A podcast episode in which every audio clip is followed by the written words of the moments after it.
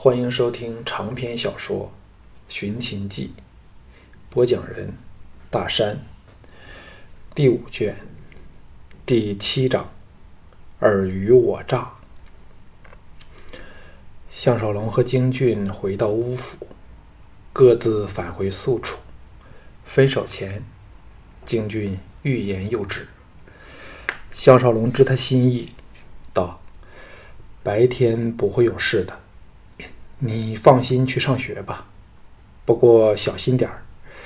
现在邯郸除了乌府外，没有地方是安全的。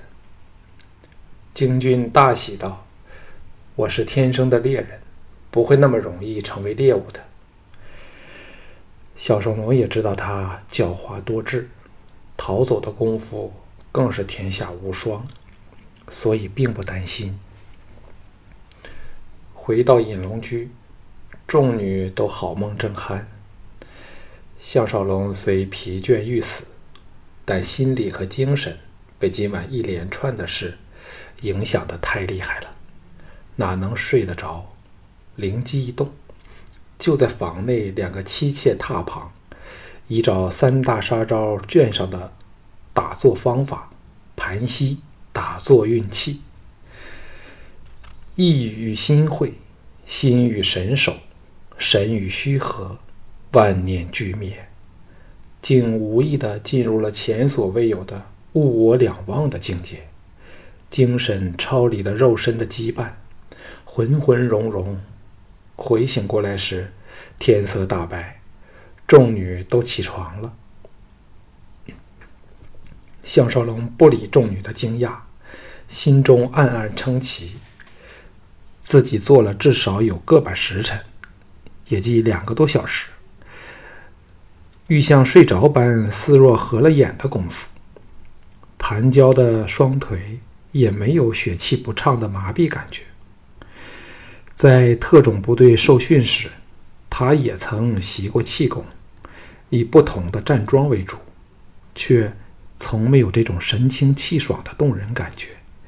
一时间，对雅夫人的事儿都不太放在心上了。吃早点时，春莹四女服侍的特别周到，笑容灿烂甜美，故虽是严冬时分，仍感到春意迷人，心情转佳，充满了坚强的斗志。吻过众女后，他匆匆赶去找萧月潭，后者仍是拥美高卧，见他寻来，披上一件棉袍，便出来见他。这时，萧月潭易容的化妆进去，露出了惊绝脸容，与昨天那副尊容真有天壤之别，颇有儒雅风流的气质。客气两句后，项少龙低声说：“屠爷来赵的消息，已由贵国反对吕先生的人漏了出来，传到赵王和赵牧的耳朵里了。”萧月潭脸色微变，露出了惊疑不定的表情。项少龙续道：“但看来他们仍掌握不到屠爷的所在，派人搜索却是必然的了。”萧月潭说：“我会使人警告屠爷，少龙，屠爷也很也会很感激你的。这个消息太重要了。”项少龙这才知道。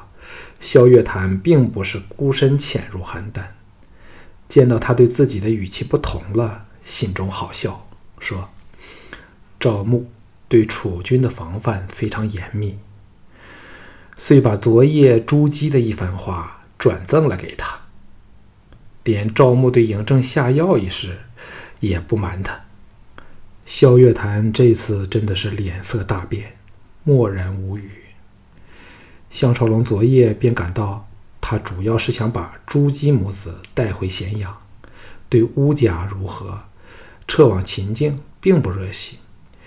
此刻听到真实的情况，才明白，凭他们这些外来人，根本绝无可能救出朱姬母子，就算有最高明的易容术也不管用。正如朱姬所说，除非破城攻进来，否则。谁可把嬴政带走？带走了，也只是落得个毒发身亡的结局。萧月潭深吸一口气说：“少龙在何处得到这些消息呢？”项少龙说：“赵牧身边有我的人。昨晚终于有机会联络到朱姬夫人，是由他亲口说出来的。”萧月潭也不得不佩服项少龙有有办法。犹豫了片场后说。少龙勿怪我直言。据说赵王早怀疑吴家和我们吕大爷暗中有往来，现在屠爷来赵的事儿又给泄露出来，谁都猜到是要抢回他们母子俩。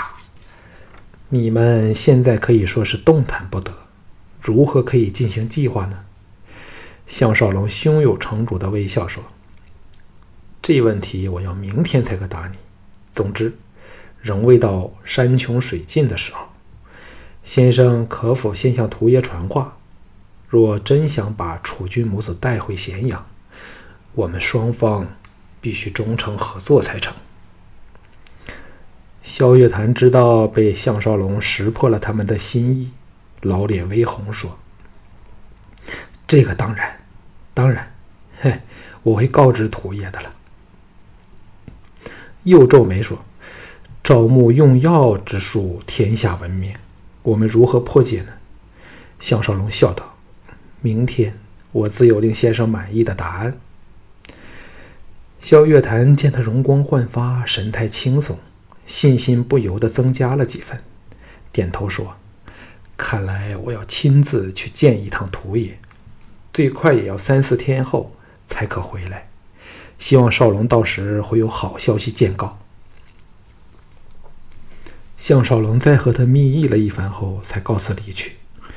途中遇上了来找他的陶芳，后者精神振奋。项少龙还以为那楚蝶一天都挨不了，尽吐实情。岂知陶芳只是说：“少龙的方法真管用。”只一晚，他便崩溃了一半，只想睡觉。我看他挨不了多久，便要招供了。项少龙暗想，这也算是好消息。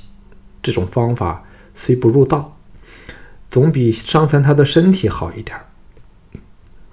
再坚强的人，在这种情况下也会变得软弱无比的。陶芳说：“少爷今早离城到牧场去了，会有多天不回来。”压低声音絮叨：“他是去安排撤出赵国的事宜。十天后就是农牧节，我们例行有祭地的仪式。”由赵王亲到牧场主持，到时我们会把部分府眷送往早已预备好了的密处隐藏，待将来风头过后，才将他们逐一送往秦国。项少龙放下了点心事，以吴应元的深谋远虑，他认为稳妥的事儿绝不一出漏子。陶芳引着他往乌世罗的大宅走去，便说。当日我在桑林村遇到少龙时，已知你必非池中之物，仍然想不到你会有今天的成就。提起桑林村，项少龙不由得想起了美残娘，神色一暗。想不到来到这个古时代，牵肠挂肚的事儿比以前更多了。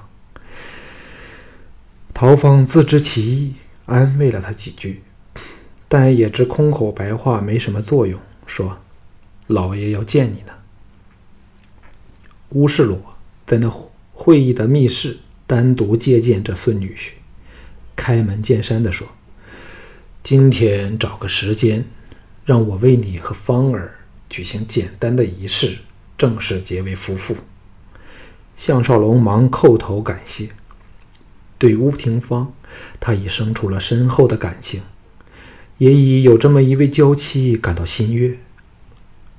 乌世罗皱眉说：“我还以为你们这么亲密，芳儿会很快有身孕，真是奇怪。”项少龙心中凛然，自己虽有想过这个问题，却没有在意。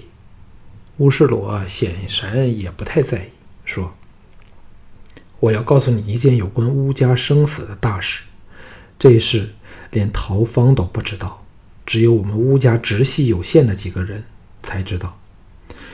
项少龙愕然望向他。乌世罗肃容说：“举凡王侯府邸，均有密道够逃亡之用。这事儿人人知晓，我们也不例外。有四条通往府外的密道，出口都是在城堡附近，但对我们来说，只是做掩人耳目之用。”项少龙一对虎目立时亮了起来，又难以置信地说。难道竟有通往城外的密道？乌世罗傲然说：“正是这样，这条通外、通往城东外的密道，历时三代，七十多年才建成，长达三里，不知道牺牲了多少乌家子弟的性命。只是通气口的布置，便费尽了心血，深藏地底十丈之下，挖井也掘不到。”是借了一条地下河道建成，入口处在后山一个密洞里，还要经后宅一条短地道才可以到达，隐秘之极。项少龙至此才明白，为何乌家父子对逃出邯郸总像是胸有成竹的样子。吴世罗说：“所以只要你有本事把朱姬母子带到乌府，我们便有把握逃出去。”项少龙大感振奋，信心倍增。最难解决的问题忽然一下子解决了。乌世罗旋又颓然说：“这条密道很不好走，又闷又湿。我年轻时走过一趟，便不再下去。还希望永远都不需以此逃生。现在老了，更是难行了。”项少龙说。听陶公说，农农牧节时，我们趁机送走一批人。爷爷，你，五十罗沈道：“若我也走了，孝成王那个昏君不立即采取行采取行动才怪呢。谁都可以走，但我却不能走。”项少龙闻言色变，乌世罗淡然一笑，颇有点末路穷途的意味，柔声说。这天下是属于你们年轻人的，我垂垂老矣，去日无多，再也没有勇气去面对处身秦国的新生活，也经不起逃亡的惊险和辛劳，所以，我早和应元说了，决定留在这里不走。项少龙巨震道：“赵王怎肯放过爷爷呢？”吴世洛哈哈一笑。谁要他放过？我连皮都不留一片儿给他。我风光了一生，死后也不想受辱人前。项少龙失声说：“爷爷，他首次发自内心的对这个胖老人生出了敬意。”乌世罗洒脱地说：“莫作妇人孺子之态，我对你非常看重。凡成大事，必有牺牲的人。”孝成王想攻破乌家城堡，必须付出惨痛代价。我真的很高兴。到了这等时刻，我仍有一批舍命相随的手下。顿了顿，再说：“你只要带走朱姬母子，孝成王会立立即来攻城。若没有人挡他们几日，你们怎能逃远？”有毅然说：“我意已决，不必多言。”项少龙知道难以改变他的心意，事实上，他也是求人得人。说，密道的事儿有多少人知道？看来连廷芳都不知道。乌世罗说：“就是这样才能保密。放心吧，知道这事的人都非常可靠。这几天见到乌卓，卓他领你去探路。只要到的城外，没有人比我们这些世代农牧的人。”更更懂得生存之道。再冷哼一声说：“他不仁，我不义。孝成王这样对我，我就要他尝尝长平一役后最大的苦果。我要叫他举国无可用的战马，让他坐看赵国逐分逐寸的没落崩颓。”看着乌世罗眼中闪动着仇恨的厉芒。项少龙忽然明白到，若一个人抱定必死之心，实在是最可怕。回隐龙居后，尚未坐稳，雅夫人派人来请他往见。项少龙对此早有心理准备，侧着季才女赠送的爱妓疾风，来到了夫人府，在内厅见到了赵雅。面对玉人，虽然近在咫尺，但项少龙却感到两个人的心远隔在万水千山之外。特别留意下，果然小昭等诸女都沉默多了，脸儿目无表情，眼内暗含凄楚。赵雅。仍是笑颜如花，但项少龙却看到笑容内的勉强和心底的矛盾。他惊异地看了项少龙一眼，说：“少龙，你今天特别的神采飞扬，是否事情有了新的进展？”跟着压低声音说：“是否抓到赵牧的痛脚了？”项少龙摇头说：“哪有那么容易？”赵雅道：“那是否？”朱姬母子方面有了进展，项少龙装出了苦恼的样子，锁紧了双眉说：“他母子居处守守卫森严，根本没有办法闯进去。你有没有办法让我们见他们母子一面？”赵雅垂下头，咬牙说：“让我想想吧。”项少龙知道他对自己确有情意，否则不会处处露出有意的神态，扮演的。毫不称职。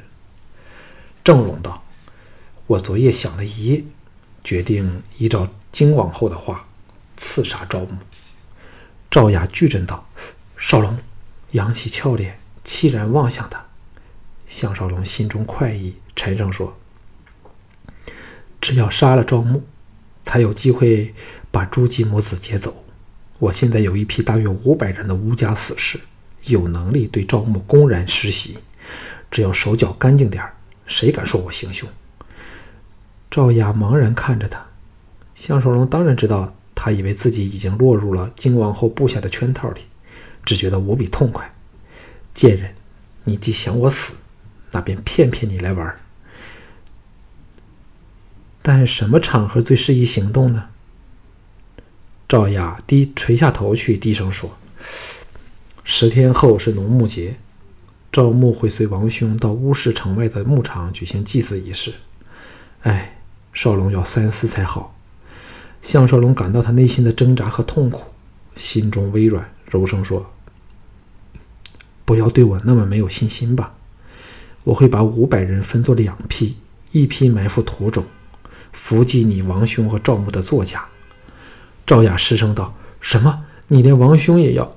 项少龙正是要逼赵雅。彻底走上背叛他的路上去，只有利用赵雅，他才可骗得赵王和赵牧入股，不用假装的眼中也射出了深刻的仇恨，说：“你王兄这样在倪夫人一事上包庇赵牧，不用说，也因为他也是罪魁祸首。这种奸恶之徒，何必还留他在世上？”赵雅惶然看着他，像。忽然像下了决心般垂下头去，咬着唇皮说：“那另一批人是去攻打质子府抢人了，但你们怎样离城呢？”项少龙胸有成竹地说：“我会在城西开凿一条通通往城外的短地道，吴家在这方面有足够的人手和专才，保证神不知鬼不觉。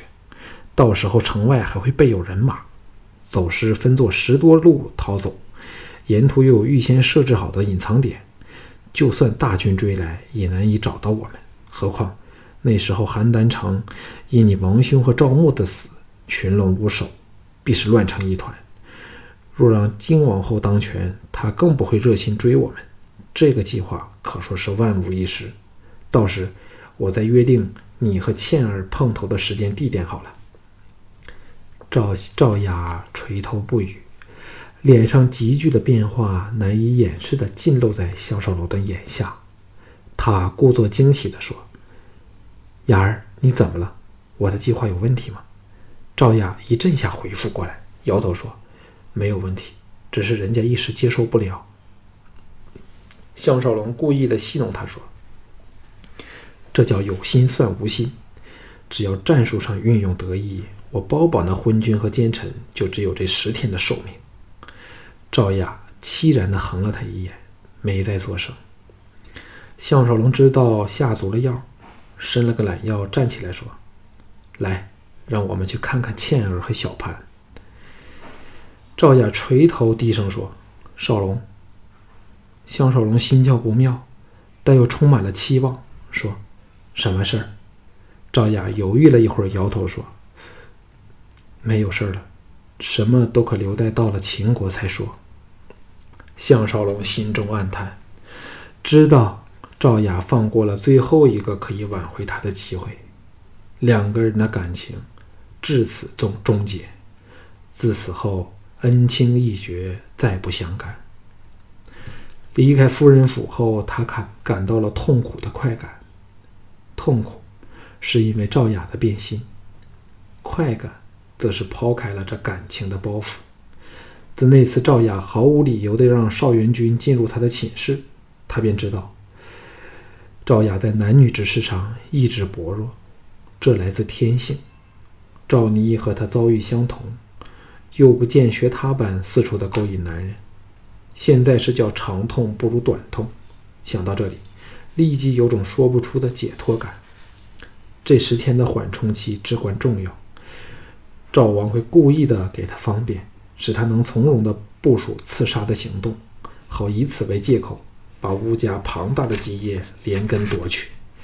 若没有堂皇的借口，赵王绝不敢动乌家，因为那会使国内有家当的人无不自危，纷纷迁往他国，那情况就糟了。他也可算用心良苦。现在只要弄清楚真正的嬴政在哪里，他便可以明修栈道，暗度陈仓了。说不定还可说服乌世罗施施然离去。想到这里，恨不得插翼飞往质子府去，向那妖媚的绝代迷死男人的足迹问个究竟。天气严寒，北国呼北风呼啸，街上人车疏落。可以躲在家中的都不愿出来挨冻。蹄声响起，一队骑士出现在前方。临近一看，原来是程旭等十多个禁卫军。项少龙见到故人，亲切地打着招呼迎上去。那哪知程旭饿了一饿，勉强一笑说：“项兵卫，我有急事要办，有机会再说话吧。”甲马加速去了。项少龙呆在当场，心中只想到“人情冷暖，世态炎凉”这两句至理名言。看来邯郸没有人是欢迎他的了。后方蹄声响起，一骑擦身而过，敏捷地递了一个纸团给他。